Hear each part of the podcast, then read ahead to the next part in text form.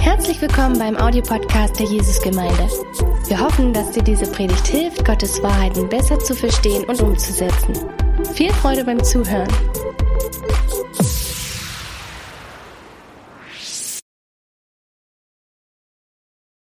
Wirklich super, dass du da bist. Wir freuen uns sehr.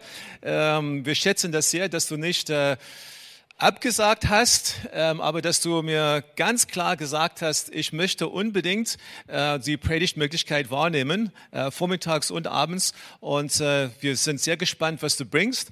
Für alle, die hier im, Stream sind oder hier vor Ort, die Nikolaus nicht kennen, Nikolaus Franke ist, lebt in Hannover, ist der Jahrgang 83, hat zwei Töchter, ähm, ist hat einen Magister studiert, Germanistik, Politik, Politikwissenschaften, Geschichte und äh, ist äh, langer Referent für Weißes Kreuz ähm, und ist das immer noch.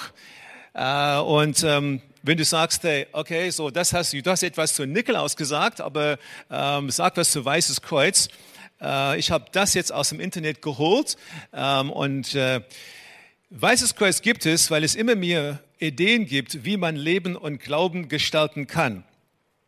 Es wird, und wird es immer schwieriger, in dieser Vielfalt einen klaren Standpunkt für sich zu finden, für die eigene Identität, den Glauben und den Umgang mit Sexualität. Wie gehen wir auf eine Weise mit uns um, dass es uns und allen anderen damit gut geht? Bei diesen Fragen möchte das Weiße Kreuz helfen. So seelsorgerliche Themen, besonders im Bereich äh, Sexualität, Familie und natürlich Identität. Und äh, so deswegen freuen wir uns sehr, dass wir dich äh, bei uns haben, Nikolaus. Und heute das Thema Leichen im Keller, richtig? Danke für die liebe Begrüßung, genau. Gut, ja, schön, dass du da bist. Ich übergebe dir das Wort. Ähm, ich möchte mich entschuldigen, dass ich nicht in, in leibhaftig bei euch sein kann. Ähm, ich habe in Dresden studiert, ich liebe Dresden, ich bin in Ottendorf vor Griller groß geworden. Ich hätte meine Familie besuchen können und ich mag auch die Jesusgemeinde sehr. Ich war manchmal in meiner Studentenzeit im St. Benno Gymnasium bei euch. Genau, und ähm, ähm, unser Theaterstück, wo ich mitgemacht hatte, Plan C, haben wir bei euch aufgeführt und ich habe euch als eine äußerst supportive, wohlwollende, unkomplizierte, tolle Kirche in Erinnerung. Und ich hätte super gerne meine eigene mein Großwerden sozusagen als Student in Dresden jetzt mit meinem Dienst verbunden. Aber so nehmen wir digital einander in den Arm, so gut es eben geht. Ja, ähm, wenn ihr noch irgendwas wissen wollt zum Weißen Kreuz, könnt ihr auch später noch mal eine E-Mail schreiben oder anrufen. Wir sind die Spendenorganisation und wollen Menschen helfen. Und viele dieser Themen, dass Menschen im Bereich von Liebe, Beziehung, Sexualität immer auf der Suche sind, immer irgendetwas nachjagen, was sie aber auch nicht erfüllt, hat mit Verletzungen zu tun. Hat damit zu tun, dass etwas aus unserer Vergangenheit eine große Rolle in unserem Heute spielt. Und wir nehmen schon wahr, dass in vielen Kirchen erlöste Köpfe in unerlösten Herzen wohnen. Das klingt jetzt vielleicht ein bisschen hart, ja, aber ich habe manchmal den Eindruck, dass es uns Protestanten schwerfällt, wirklich Christus an unser Herz zu lassen. Und wir haben das im Kopf alles verstanden, aber emotional sind wir irgendwo noch hinkend unterwegs. Und dem ist diese heutige Predigt ähm, ja, gewidmet, dem möchten wir nachjagen und das möchten wir verstehen. Der Titel dieser Predigt ist Leichen im Keller und wie können wir heil werden nach seelischen Verletzungen. Das ist ein Teil eurer Reihe zur seelischen und zur körperlichen Gesundheit. Ich habe vier Punkte, über die ich mit euch, liebe Geschwister, nachdenken möchte. Erstens, ich möchte zunächst mal mit euch versuchen, Verletzungen zu verstehen. Und anschließend möchte ich mit euch in eine Bibelgeschichte reinschauen, die Geschichte von David und Mephibosheth, das möchte ich auf Jesus übertragen und dann auf die Frage, wie vielleicht auch du Heiler werden kannst. Und ich würde dich bitten, dass du dir eventuell auf den Blättern Notizen machst, wenn du etwas spannend findest, wenn etwas für dich wichtig ist. Ja, wenn also irgendwo dir etwas begegnet, wo du sagen würdest, okay, das hat wohl mit mir zu tun. Ähm, und dann kannst du im Gebet dann mit Christus darüber nochmal sprechen. Zunächst mal, was ist das Wesen von seelischen Verletzungen? Eines Themas, was irgendwo jeder von uns kennt, wo wir alle viel wissen. Ich mag das nochmal auf den Seziertisch legen mit euch, um es besser zu verstehen. Wenn ein Mensch von uns in einer Beziehung seelisch verletzt wird, dann leidet immer die konkrete Beziehung zu dem, der die Verletzung verursacht hat. Ja, also wenn dein Vater dich verletzt hat, wird deine Beziehung zu deinem Vater verletzt sein. Hattest dein WG-Mitbewohner gemacht, damit es diese konkrete Beziehung in Mitleidenschaft gezogen haben. Aber nicht selten sind auch noch andere betroffen. Dann geht es auch darum, dass halb beteiligte Dritte in ihrer Bezogenheit zu dir äh, in Mitleidenschaft gezogen sind.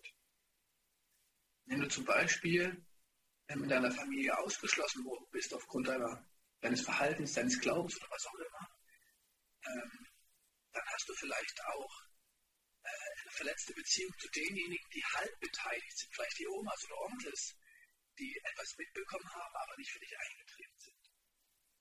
Ja, also wir sehen schon einmal, Verletzungen haben oft den Charakter, dass sie den Kreis der Betroffenen ausweiten. Es gibt eine dritte Ebene, Verletzung, Verletzung zur Beziehung zum eigenen Selbst. Ein Mensch, der lieblos aufgewachsen ist, der den eigenen Wert nicht in den Augen des Vaters gespiegelt gesehen bekommen hat, der wird eine verkrümmte Beziehung zu sich selbst haben. Unser Selbstbild leidet, aber auch die Beziehung zu uns selbst. Mancher nimmt gar nicht richtig wahr, was er für Bedürftigkeiten hat, weil er diesen Draht zu seiner eigenen Emotionalität hat abschneiden müssen. Eine dritte Ebene von Verletzungsfolgen, die betrifft, ich nenne das Person. Die Psychoanalyse würde das Objekte nennen. Damit meine ich, wenn du mit einer bestimmten Figur eine Verletzung erlebt hast, neigst du dazu, das zu übertragen auf Figuren, die dieser Figur ähnlich sind oder die ähnliches repräsentieren. Mancher wird vielleicht an seinem Hass auf die Obrigkeit etwas an den Hass auf den eigenen Vater abarbeiten. Ich mag das aber auch auf der zwischenmenschlichen Ebene mal versuchen, ein bisschen zu illustrieren, weil es ist ein äußerst wichtiger Mechanismus auch in unseren Kirchen. Wir stellen uns mal vor, diese beiden Typen, die Christi irgendwo kennengelernt. Das sind irgendwie Freunde geworden, ja, und dann haben die beiden das, was man vielleicht so eine Beziehungskiste nennen könnte. Die teilen diese Freundschaft. Und jeder bringt aus seinem Repertoire von Verhaltensweisen das Seine in diese Beziehung ein. Der eine ist vielleicht, wo ist der eine verschwunden, lassen wir das mal außen vor, der eine ist vielleicht ein bisschen dominanter, der andere ist liebesbedürftiger, er ist stets gelaunt säulig und der andere ist vielleicht cholerisch. In dieser Mischung würde man wahrscheinlich erwarten, wird oft derjenige, der liebesbedürftig ist und weniger dominant, dass dieser zurücksteckt erleben und der andere das Klima bestimmt und wahrscheinlich wird das Gewitter zunehmen und die Cholerik sein und die Sonne des anderen wird abnehmen. Und vielleicht zerbricht so eine Freundschaft irgendwann, weil sie doch zu kompliziert ist, der eine verschwindet wieder aus dem Leben des anderen und nun passiert das Folgende, und das halte ich für äußerst wichtig und zentral. Wir speichern solche Beziehungskistenerfahrungen ab. Wir geben dem einen Stempel drauf, Typen wie dem kannst du nicht trauen. Das machen wir ganz unbewusst. Da passiert nichts im Verstand, das passiert eher in unserem Herzen. Dann wird dieser hier abgespeichert und er landet irgendwo als ein Teil meiner, meines Beziehungsrepertoires in meinem vielleicht Beziehungskeller, ja, Leichenkeller. Aber überhaupt, ja, wir nehmen die Akten unserer Freundschaften mit. Wir nehmen die Akten unserer Kindheit mit. Wir nehmen die Akten der Beziehung zu unseren Nachbarn mit. Wir nehmen die Akten der Beziehung in unseren Kirchen mit. Wenn du als jemand, der einen geistlichen Dienst hat, super Schrott erlebt hast mit anderen Menschen, die Intrigen gespannt, dich im Stich gelassen haben, die du dich nicht verlassen konntest, neigst du vielleicht irgendwann dazu, in andere Beziehungen reinzugehen und zu sagen, nee, auf Typen wie die, da kannst du nicht zählen. Ich kenne die Typen alle. Und das ist natürlich schwierig. Warum? Ja, nehmen wir an, wir treffen jetzt später einen anderen Typen. Die beiden mögen sich, werden Kumpel, hängen zusammen ab. Und dann stellt der eine fest, ich bringe wieder meine Gefühle ein, und der andere erinnert in einer Eigenschaft an den anderen. Der ist vielleicht auch ein bisschen durchsetzungsfähiger und dominant. Und dann passiert das rätselhafte Folgende. Dann bringt der andere die Gefühle und die Erinnerungen von der ersten Beziehungskiste ein. Also ich meine Beziehungskisten jetzt nicht erotisch, ich meine einfach unsere Beziehungen in unserem Alltag. Es kann sein, wenn du zum Beispiel einen älteren Bruder hattest, der dich transaliert hat, du hast später einen Arbeitskollegen, der deine Eigenschaften teilt, dass du das projizierst und überträgst auf diesen neuen Arbeitskollegen und es dir schwer machst. Und das kann natürlich auch mit Gott passieren. Ja, wenn wir mit unserem Vater irgendwas Schwieriges verbinden, dass wir das übertragen auf den Personentyp des himmlischen Vaters.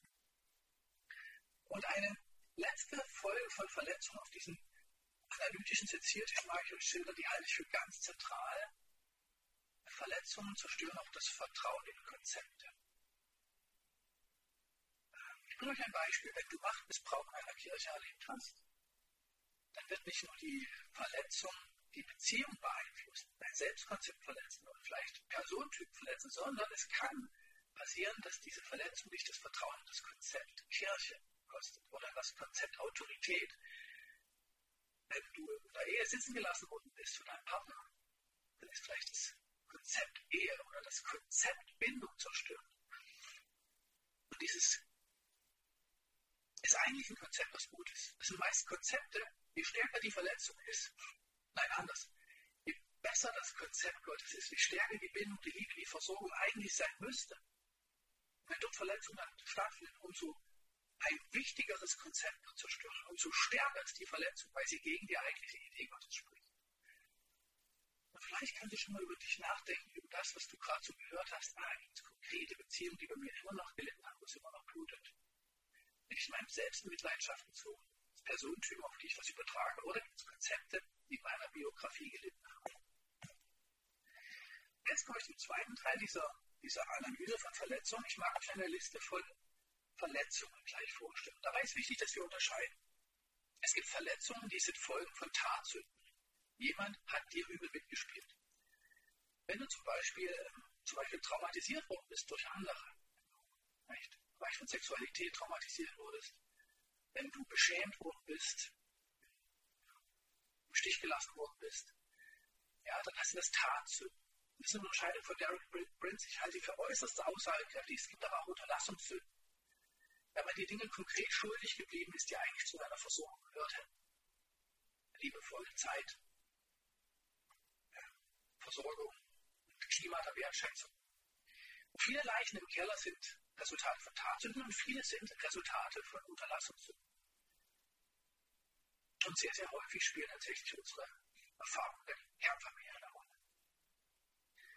Wichtig ist auch zu unterscheiden zur Motivation von denen, die uns verletzen. Manche handeln aus Bosheit, aber die meisten handeln aus Überforderung. Die sind überfordert in einer Situation oder mit einer Beziehung. Und manche handeln aus Gleichgültigkeit, gerade im Bereich Unterlassungssünden. Und das, all das, was wir an Erfahrungen sammeln, speichert sich teilweise bei uns unbewusst ab. Dazu möchte ich gleich noch was sagen. Vieles an unseren Leichen Keller, das ist gar nicht bewusst.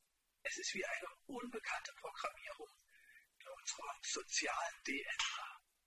Und es gibt aber auch ganz bewusste, konkrete Verletzungen. Da kannst du dich jetzt hinsetzen und kannst sagen, ich erinnere mich an diese Verletzung. Das ist bei dem unbewussten Schmerz gar nicht oft möglich. Meine Mama hat oft Vorträge gehalten bei Frauenfrühstücken, um dieses Thema der unbewussten Leichen äh, in den Blick zu bekommen und die Macht, die sie über uns haben. Und sie unterscheidet folgende unbewusste Leichen im Keller. Finde das eine sehr aussagekräftige Liste. Es gibt Schuld. Bei manchen gibt es eine unbewusste Schuld, die kann echt sein oder auch falsch. Manchmal ist die auch eingeredet. Manchmal ist sie auch tatsächlich da. Wir können uns unsere Sünden bekennen, damit wir heil werden. Jakobus, Jakobus 5, 16 bekennt nun einander die Sünden und betet füreinander, damit die geheilt werden. Heilung und Sünde kann eine Rolle spielen, manchmal ist krank, weil Schuld ist. Es gibt Ängste und Unsicherheiten, die uns prägen. Ich kenne eine Frau, die sagte, meine Familie hat die Dinge immer ohne mich gemacht. Die anderen haben sie alle besser verstanden als ich. Und ich habe das Grundgefühl meines Lebens, das habe ich jeden Tag, ist, du ist das Grundgefühl meines Lebens. Ich habe immer Angst, ich komme in eine Gruppe, in eine Gemeinschaft und die anderen sind eigentlich besser dran als ich. Das sehen wir, wie so ein Grundschmerz uns ganz stark programmieren kann in unserer ganzen Nachfolge, vielleicht viel. Es gibt Festlegungen andere, die uns so gut programmiert haben, sind Lebenslügen und innere Antreiber. Mache dich verdient, sei witzig, ähm, vertraue keinem, ganz verschieden. Mancher spürt Schwermut und Depression, mancher hat Zorn, Groll, Bitterkeit, Manche haben Misshandlung oder Missbrauch, den sie gar nicht erinnern können. Es gibt sonstige Verletzungen. Manche wird von einer Fantasie geplagt, von einer vielleicht auch sexuellen Unreinheit, dass er ganz abstruse Vorstellung hat, die immer wieder plagt und verfolgt. Man traut sich mit keinem drüber zu sprechen. Manche hat Mangel, Vernachlässigung, Lieblosigkeit und Nicht-Anerkennung erlebt. Und das Letzte, darauf möchte ich noch etwas sagen, weil das halte ich für ganz zentral. Weil wenn wir praktisch groß werden mit Nicht-Anerkennung und Lieblosigkeit, passiert in diesem spannenden OK-OK-Modell von Thomas Harris oft Folgendes. Dieses Modell analysiert Transaktionen zwischen Menschen aufgrund von vier Feldern. Das eine ist die Du bist okay Achse, das andere ist die Du bist nicht okay Achse. Das eine ist die Ich bin okay Achse und das vierte ist die Ich bin nicht okay Achse. Was weiß ich, da haben zwei Eheleute einen Streit miteinander und der eine bittet die andere Person, könntest du nicht bitte das und das und das ein bisschen anders machen? Und wenn der Mensch agiert aus, ich bin okay, du bist okay, kann er das annehmen. Er sagen, hey, danke, dass du mir das sagst. Wird unsere Beziehung noch schöner.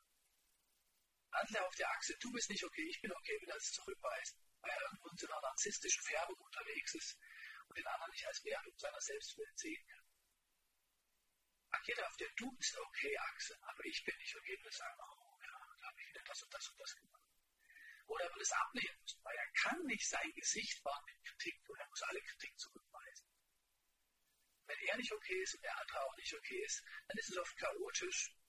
Ja, da ist aber oft eben irgendwo der andere bedrohlich und anziehend zugleich und der andere muss etwas in mir erfüllen, weil es irgendwo noch nicht von sich aus gefüllt ist.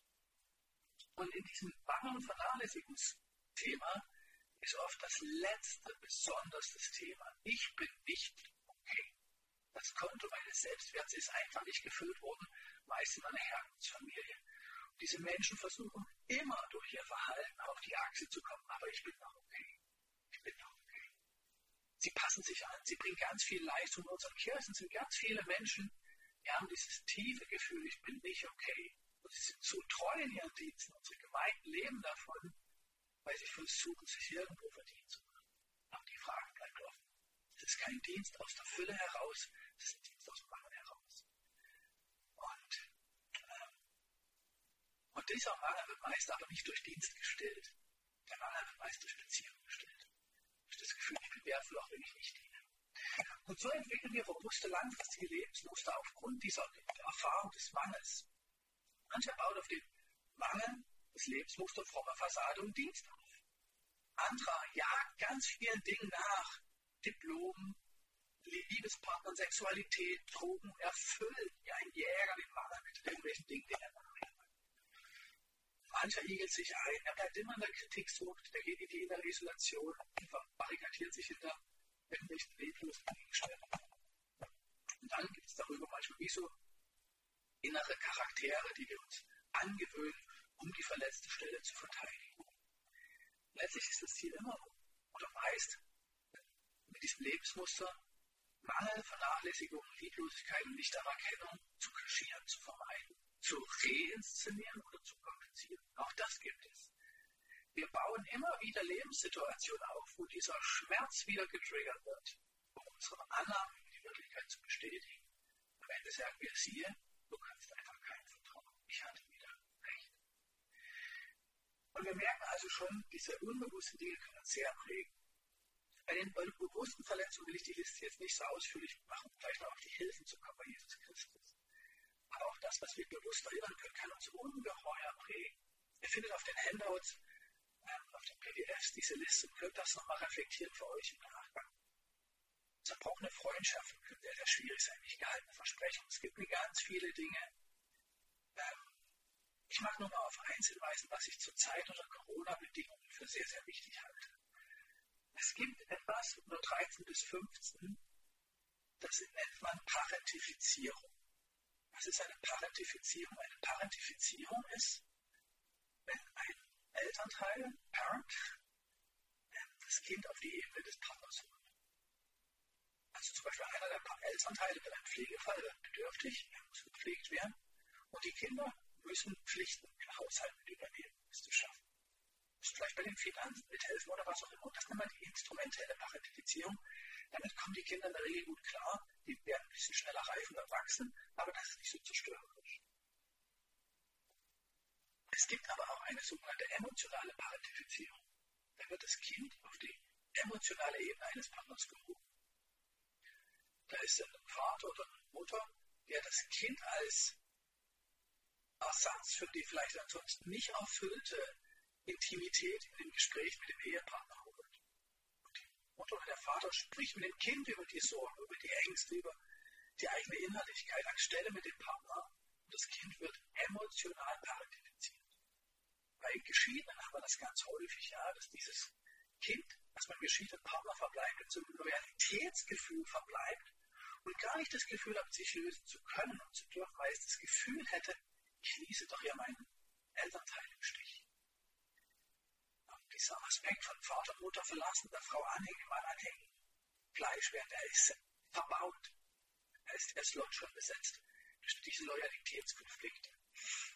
Das sind diese subtilen Familiendynamiken, diese vertauschten Rollen, die geklauten Entwicklungsräume, die es uns dann oft schwer machen, in eine eigene Reife zu finden.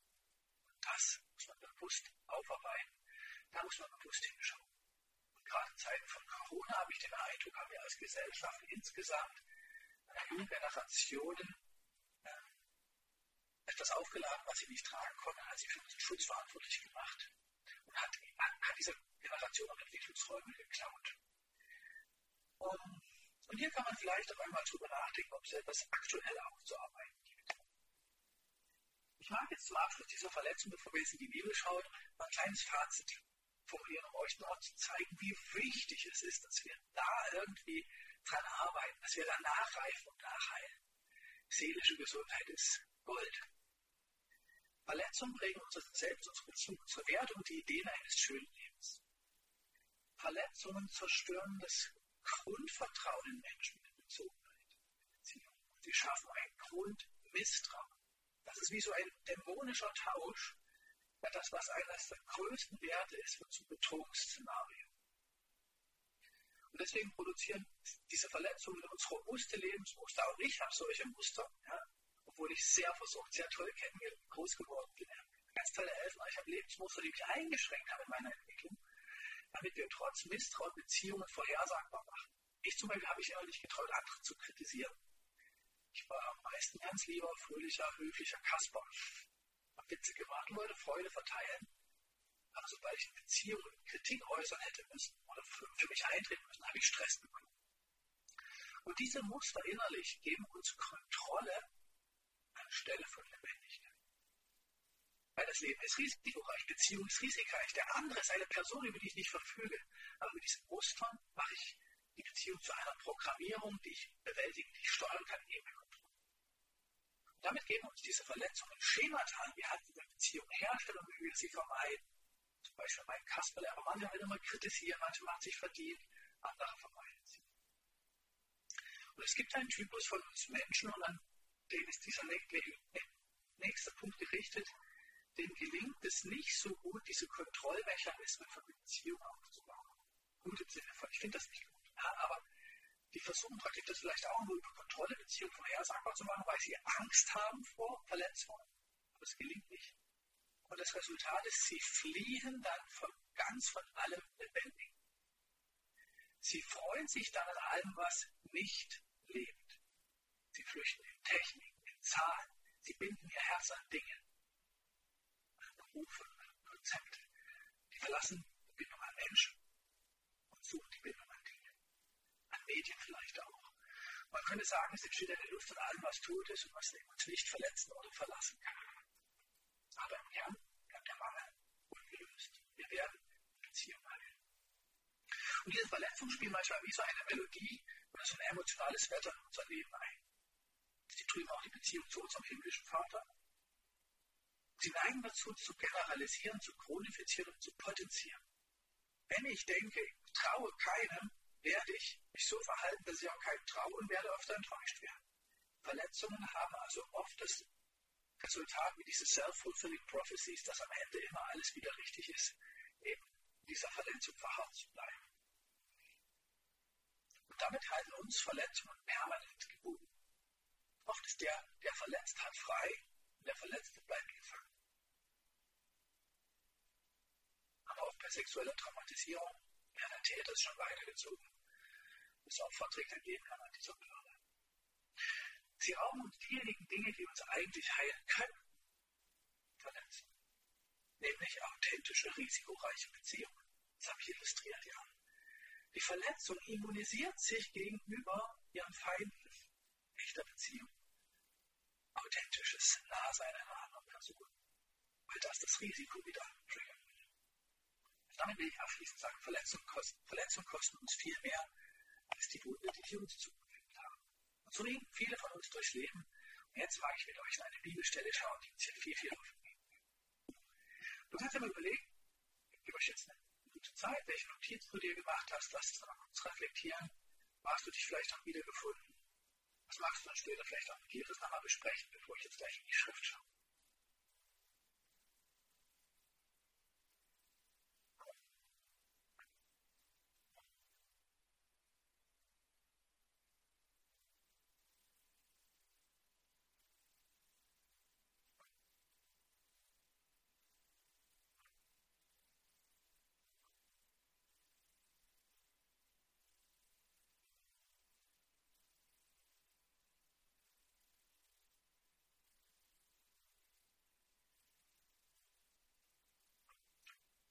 Ich möchte euch nun eine Geschichte vorstellen, die mich in ganz besonderer Weise in der Bibel fasziniert.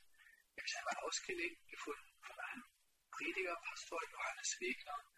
Der hat sehr an mein Herz gesprochen, das war vielleicht vor zehn Jahren. Ich bin bis heute sehr begleitet. Diese Geschichte von Mephibosheth kennen viele von uns nicht, auch wenn wir schon lange mit Jesus Christus unterwegs sind.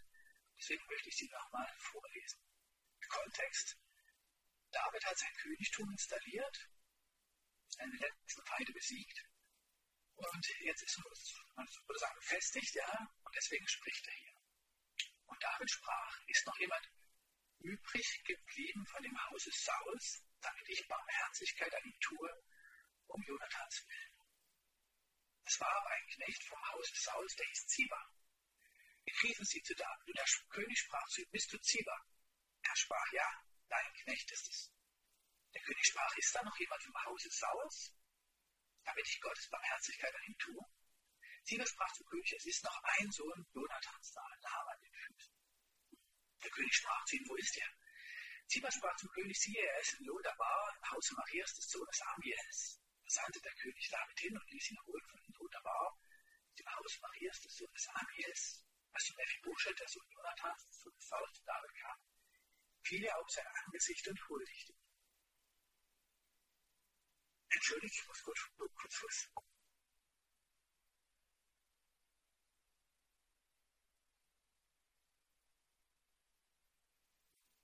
Also, auf, der, auf dem ersten Blick ist diese Geschichte schön, aber die Tiefe erschließt sich uns erst, wenn wir ein bisschen genauer in diesen Text hineinschauen. Um was handelt es sich da? Ähm, wir wissen ja, dass David und Jonathan einen Bund geschlossen haben. Ich habe hier nochmal die Parallelstelle hingemacht. Als David aufgehört hat, mit Saul zu reden, verband sich das Herz Jonathans mit Davids Herzen und Jonathan gewann lieb wie sein eigenes Herz. Jonathan schloss mit David einen Bund, denn er hatte lieb wie sein eigenes Herz. Und was wir jetzt nicht wissen, ja, der Bund ist etwas, was unbedingungslos ist und was die Beziehung zu den Nachfolgenden auch über den Tod hinaus einschließt. Ja, der Bund ist also ewig gedacht. Er ist unabhängig von Bedingungen. David möchte also wahrscheinlich gerade diesem Bund entsprechen. Ist noch jemand da von Jonathan, mit dem ich diesen Bund geschlossen habe? Und jetzt wollen wir mal schauen, wer ist dieser Mephibosheth? Der Mephibosheth, das ist ganz faszinierend, der ist bei den Registern vom Stammbaum von Jonathan nicht genannt. Im 1. Chronik 9, Vers 40 lesen wir von einem Sohn namens Merit Baal. Der Sohn Jonathans auch noch Merit Baal. Merit Baal aber zeugte Micha. Mephibosheth hin, könnte man fragen. Das ist spannend. Mephibosheth bedeutet der Schande. Baal bedeutet Streiter gegen Baal. Und wir sehen an anderer Stelle, dass der Sohn von Mephibosheth später auch Micha heißt. Also Mephibosheth und Merbaal sind dasselbe. Und die Frage ist doch, wie wird aus dem Streiter gegen Baal schon? Was ist da passiert? Das Faszinierende ist, als Jonathan gestorben ist und Saul im Feld, im Israeltal, ähm, da hat die Amme den Mephibosheth, den kleinen Mephibosheth weggetragen. Hört mal hier. Und Jonathan, der Sohn Sauls, hatte einen an beiden Füßen gelegten Sohn. Er war fünf Jahre alt, als die Nachricht von Saul und Jonathan aus Jezreel kam. Da hatte ihn seine Amme aufgenommen und war geflohen. Es geschah, als sie hastig floh, dass er hinfiel und gelähmt wurde. Sein Name war Mephibosheth. Der Hintergrund ist der, wenn ein Königshaus in der Antike den, die den Inhaber des Throns verliert in der Schlacht, sind die Erben in Lebensgefahr. Weil jeder Thronanwärter, jeder, der diesen Thron usurpieren möchte, wird zuerst die Erben töten. Die Arme versteht das und sie nimmt den kleinen Mephibosheth, nein, er hieß noch Meribbaal, ja, und rennt mit ihm weg und flüchtet ihm. Und dabei lässt sie ihn fallen und er wird körperliche Einschränkungen haben.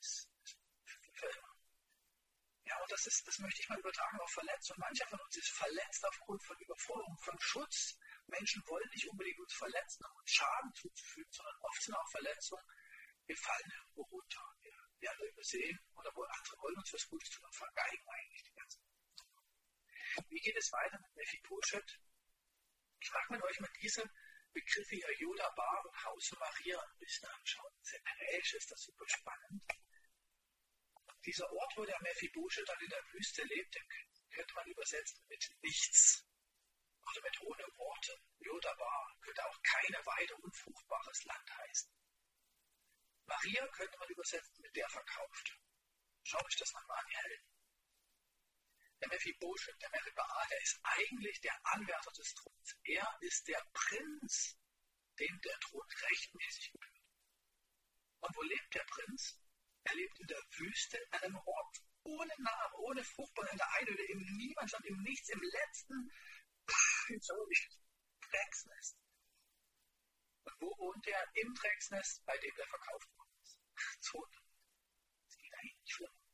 Du kannst eigentlich deine Identität nicht stärker verkrümmt erleben zwischen Königsthron, der dir eigentlich gebührt, und Leben im Nichts, Leben im Niemandsland. Absoluter Unsinn. Was macht der David dann? Er schickt Boten aus und ruft ihn, den Mephibosheth an den Thron. Der Mephibosheth kommt. Dann hast du Mephibosheth, der Sohn Jonathans, des Sohnes Saus zu David kam, fiel auf sein Angesicht und huldigte ihm. David aber sprach, Mephibosheth. Er sprach, hier bin ich dein Knecht. David sprach zu ihm, fürchte dich nicht. Worte, die kennen wir. Das ist ein christologischer Satz. Christus spricht auch immer wieder. Fürchte dich nicht, fürchtet euch nicht. Es gibt uns schon Hinweis, dass wir David hier auch christologisch steuern können. Und David spricht zu ihm, fürchte dich nicht, denn ich will Barmherzigkeit an dir tun um deines Vaters Jonathan willen und will dir den ganzen Besitz deines Vaters Saul zurückgeben. Du aber sollst täglich an meinem Tisch essen. Er aber fiel nieder und sprach, da bin ich dein Knecht, dass du dich wendest zu einem toten Hunde, wie ich es bin. Da rief der König den Zieber den Knecht Saul und sprach zu ihm, alles, was Saul gehört und seinem ganzen Haus, habe ich dem Sohn deines Herrn gegeben soll täglich an meinem Tisch essen. Ich gehe ein bisschen schneller jetzt hier durch. Und was tut er? Und Mephibosheth hatte einen kleinen Sohn, der hieß Micha. Alle, die nach Hause Sibas wohnen, dienten dem Mephibosheth. Er, David setzt ihn sogar schon als der nächste Thronanwärter in der nächsten Linie schon wieder da ist. Ja, er gibt seinem Konkurrenten um den Thron alles zurück, die Fülle. Und er setzt ihn in den Stand eines eigenen Königssohnes. Eines seiner seine eigenen Kinder am Ruf des Königs essen. Das tun eigentlich die Erben des Königs, die Kinder. Also er setzt ihn wieder ein in seinen alten Stand. Das ist ungeheuerlich für damalige Zeiten. Alle anderen Könige hätten den Mephibosheth geköpft. Mephibosheth aber wohnte in Jerusalem, denn er aß täglich an des Königs Tisch.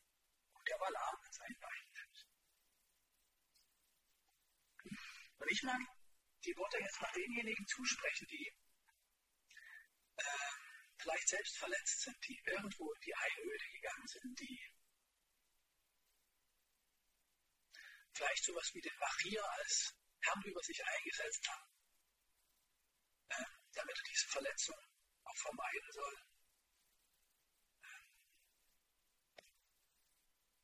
Christus ist ein König. Christus ist auch, auch Bote, er ist ausgesendet zu suchen, was verloren ist. Und auch dich in deiner Wüste und Einöde. Und ich glaube, dieser Christus geht auch heute hier durch eure Wohnungen, wo ihr gerade zuschaut. Der Christus geht auch durch auch in meine Räume gerade und guckt, wen kann ich aus der Wüste rufen, zurück an den Hof des Königs. Wen kann ich wieder einsetzen in die Kindschaft Gottes, uneingeschränkt von dem, was er annimmt. Aber das Schöne ist, ihr Helden, der Christus, der ist nicht nur ein Bote Davids, sondern Christus ist der leibhaftige Gott. Christus ist auch gekommen, um wieder in Stand zu setzen. Mephibosheth muss nicht mehr rumpeln, wenn Christus hier Mephibosheth wird geheilt in Christus. Bei David war das noch ein paar Bibelstellen wir diese, diese, diese Art Christi entdecken.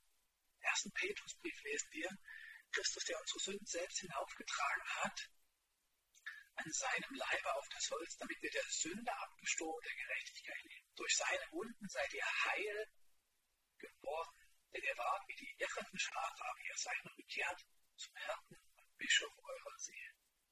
Wir sollen nicht in der Wüste bleiben, wo es keine Weide gibt, kein fruchtbares Land.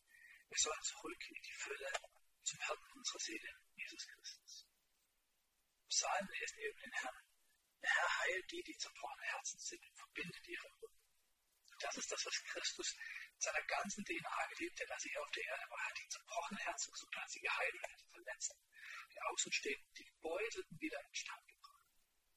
Er sagt von sich selber, kommt her zu mir alle, die ihr mühselig und beladen seid, und ich werde euch Ruhe geben. Christus gibt uns viel mehr Ruhe als die falschen Herren, die wir zu verletzten Stellen gebaut haben. Wir können zusammenfassen, Jesus ist der Bote des himmlischen Vaters, der uns sucht in unserer Einhütte uns zurückruft und in den Stand setzt zurück. Er ist aber auch ein Arzt, der die Kranken heilt und auch dich und deine seelischen Verletzungen, der auch Beziehungen wieder heimmachen kann, die zerstört Und Jesus ist ein Hirte, der die Verletzten versorgt und tröstet. Er selbst will ein Reichtum sein.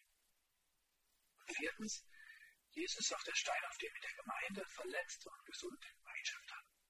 In unserer Kirche sind wir in Einigkeit zusammen. Der Grund dafür, das ist Jesus Christus. Und das gibt es in unserer Gesellschaft fast nirgendwo. Dass diejenigen, die eher sonnig durchs Leben gegangen sind, diejenigen, die dem Übel mitgespielt worden sind, ohne Christus versammelt sind. Also einer ähnlichen Gemeinschaft. Meist haben wir doch uns in und Mentalitäten sortiert. Und jetzt frage ich im letzten Teil viertens, weil ich ein paar Hilfen sage, was können wir jetzt noch tun, wenn uns Christus berufen hat. Wie kannst du vielleicht auch ein bisschen heiler werden? Das sind jetzt sechs Gedanken. Und dann würde ich noch auf das Gebet sprechen. Lass dich versöhnen mit Gott und lebe deine Identität in der Gemeinschaft mit dem himmlischen Vater. Das Wichtigste ist nicht, dass du heil wirst an deiner Seele. Das ist nicht das Wichtigste. Das Wichtigste ist super. Das Wichtigste ist, dass du in die Beziehung zum lebendigen Gott trittst und im Jenseits im Himmel wird all unsere Tränen abgespült sein. Es wird nicht alles gelöst. Das Leben gibt Dinge zu tragen, die, kriegen wir nicht gemanagt hier. Es wird nicht wieder ganz gut. Es wird ein bisschen heiler. Aber was du als Verletzter vielleicht sogar noch besser kannst, ist einer, der immer sonnig durchs Leben gekommen ist. Du spürst, ich brauche den Frieden mit meinem himmlischen Vater. Komm, lass dich rufen, bleib nicht in deiner Hütte, lass dich versöhnen mit Gott tritt in diese Gotteskindschaft wieder ein an seinem Königshof. Zu uns lass dich heilen. Von ihm, auch in deinem Mangel. Meine Mutter hatte aber so ein cooles Beispiel, was sie braucht, um Menschen zu erklären, dass sie Jesus als Arzt brauchen. Und sie sagt, weißt du, wenn du in deinem Leben in deinem Wohnung einen Rohrbruch hast, dann nützt es dir überhaupt nichts, wenn du den Klempner kennst. Es nützt dir nur was. Du rufst den Klempner an, sagst, Klempner, komm. Und wenn der Klempner klingelt und an die Tür klopft, sagst du, hallo Klempner, komm rein, komm an das rein, da ist das Rohr kaputt, bitte setz den Stand. Genauso ist es mit Christus. Es nützt dir gar nichts, ihn zu kennen, gar nicht abstrakt zu wissen, der wäre ein Superklempner oder Arzt. Sondern du musst die Tür deines Herzens öffnen und sagen, Jesus, bitte komm rein, da ist eine offene Stelle. Bitte leg du deine heiligen Hände in diese. Und das heißt, auch manche Leichen, die in unserem Keller noch sind, die wir mit uns rumschleppen, vielleicht auch als Pfand gegen andere oder gegen das Leben an sich, die unser Scheitern im Leben auch immer wohl erklärbar machen und uns vor Verantwortungen entlasten. Ja? Auch die müssen wir jetzt sagen, hey Jesus, das sind Leichen, bitte bring die Scheiße endlich unter die Erde, das kannst du tun. Und diese Leichen, das sind dann manchmal Zombies, die kommen gerne aus ihren Gräbern zurück und die klopfen wieder an unser Leben und verbreiten ihren Gestank. Und dann sind das so Lebensmuster, die muss man erkennen, reflektieren und kontinuierlich verändern. Manche Zombie musst du halt zehnmal beerdigen, hast verstanden wenn du jetzt deinen Keller mit Jesus aufgeräumt hast nach dieser Predigt, vielleicht fällt dir auch jemand ein, den du verletzt hast. Ich habe so einen Strauß aufgemacht. Vielleicht kannst du auch andere Vergebung bitten. Oder durch Handeln oder auch durch Unterlassen andere verletzt hast. So kann sich ihre Wunde schließen und ihre Verletzung heilen. Es gibt viel Forschung zur Verbitterung, Bitterkeit. Vergebung ist die größte Hilfe gegen Verbitterungsstörungen, sagt so mal die Psychologie. Vierte Gedanke. Das Leben wird uns immer wieder mit Verletzungen konfrontieren. Und Saya oder Sia, ich weiß mal nicht, wie sie ausspricht, die hat einen schönen Song gemacht. Da spricht sie von einem elastic heart, einem elastischen Herzen. Ich finde, das ist ein schönes Bild. Wenn wir Verletzungen erleben, brauchen wir ein elastisches Herz. Nicht so eine harte, dünne Oberschicht, die sofort zerbricht und so wieder blutet, ein bisschen abgefedert. Verletzungen gehören dazu. Gehe davon aus, dass diejenigen, die dich übersehen, die dich verletzen, eigentlich selbst überfordert sind und dich nicht persönlich adressieren wollen. Gedanke 5 von 6. Wir werden heil durch Jesus. Das habe ich klar gemacht. Jesus ist der beste Arzt. Aber ich beobachte manchmal Menschen, die bleiben in ihrem Muster der Verteidigung und sagen sich, Jesus heilt mich. Und dann bleiben sie in ihrer Kritiksucht, in ihrer Sucht, in ihrem aggressiven Verhalten oder in ihrem Rückzug, ähm, in ihrem Leistungsgedanken. Aber ich würde sagen, Jesus heilt vielleicht 51 Prozent, aber du wirst den Rest von Gott aufgetragen bekommen, eine gesunde Beziehung zu heilen. Das ist die Herausforderung, zu der ich dich einlade, dass du dich trotz deiner Verletzung und trotz der Lebensmuster zulässt und es vielleicht bewusst suchst, Beziehung. Ich mag euch ein Beispiel bringen. Wer in einer Eltern-Kind-Beziehung verletzt wurde, der heilt meist erst in einer halben, versorgten, fürsorglichen Beziehung. Ja, wir haben es in der Seelsorge oft erlebt, wo schwierige Beziehungen zu den Eltern waren. Zum Beispiel eine Tochter, die von der Mutter immer übersehen worden ist und die Karriere der Mutter immer wichtiger war. Die hat erst Frieden im Herzen gefunden, als sie eine andere geistliche Mutter hatte, die in ihrem Leben sie investiert hat und die heilend interessiert fürsorgend war. Es ist auch gute Verfahren in der Therapie, aber gute Beziehungen, gesunde Beziehungen sind doch nichts zu ersetzen. Wer denkt nur durch Leistung und Bedürfnislosigkeit Beziehungen verdient zu haben, wird die Liebe anderer irgendwo als Danke für deinen Dienst verstehen. Der letzte Punkt, mache Schluss mit falschen Heilern. Viele von den Menschen, die unterwegs sind, suchen Zuflucht in Todendingen, Suchtmitteln, Sexualität, Pornografie, inneren Fantasien das sind manchmal wie falsche Friedefürsten. Ja, Christus ist der Friedefürst, er will dir Frieden geben, aber wir haben oft eine Art von Selbstbefriedigung durch Dinge, durch Verhalten. Ich meine nicht nur Masturbation, das kann das auch sein. Ich meine diesen Drang des Menschen. Ich heile mich selbst, ich suche mir meine Heilungen. Aber damit müssen wir Schluss machen, besonders wenn Christus uns als Herr begegnet ist und unser Herr sein will, dann werden die falschen Herren manchmal auch Engels an unserer Seite wenn die Band jetzt vielleicht gleich wieder ein Lied spielt, dann könnt ihr dann mal überlegen, ob ihr diese Dinge dann reflektiert. Aber vielleicht haben wir auch noch eine Minute Zeit oder zwei, dann will ich das noch kurz drauf lassen, diese Folie. Ähm, ihr findet das auch auf den Handouts. Vielleicht geht mit dir mal spazieren. Das sind Fragen, über die du nachdenken kannst. Vielleicht bist du ein Mensch, der eine Entscheidung treffen muss, sich aus der Wüste, dem Ort ohne Weide, von Jesus rufen zu lassen, einen Tisch des himmlischen Königs. Wie willst du auf den Ruf, die Einladung Vielleicht ist der geworden, wo du selbst noch Heilung benötigst. Möchtest du vielleicht jemanden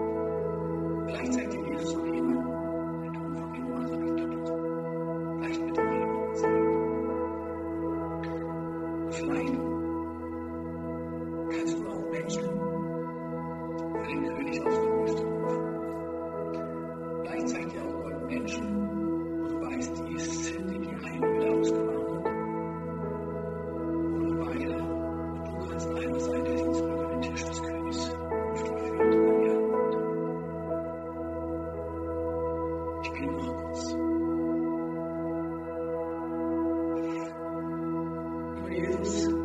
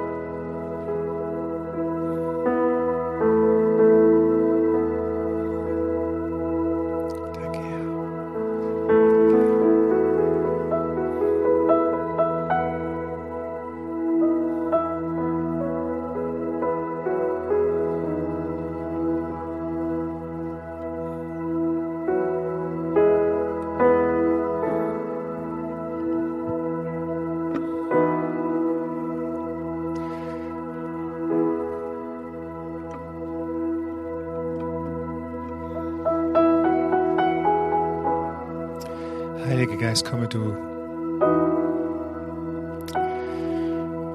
Öffne unsere Augen, damit wir Dinge erkennen, die wir vielleicht vorher gar nicht erkannt haben.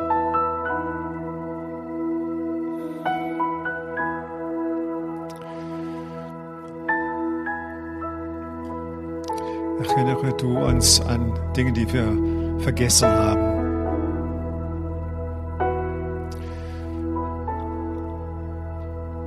Dinge, die wir uns vorgenommen haben, die wir nicht getan haben.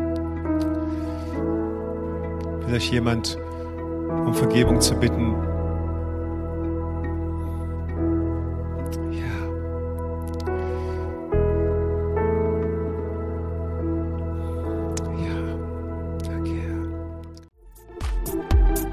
Wenn du noch mehr über Gott und die Jesusgemeinde wissen möchtest, findest du viele weitere Informationen auf www.jgdresden.de.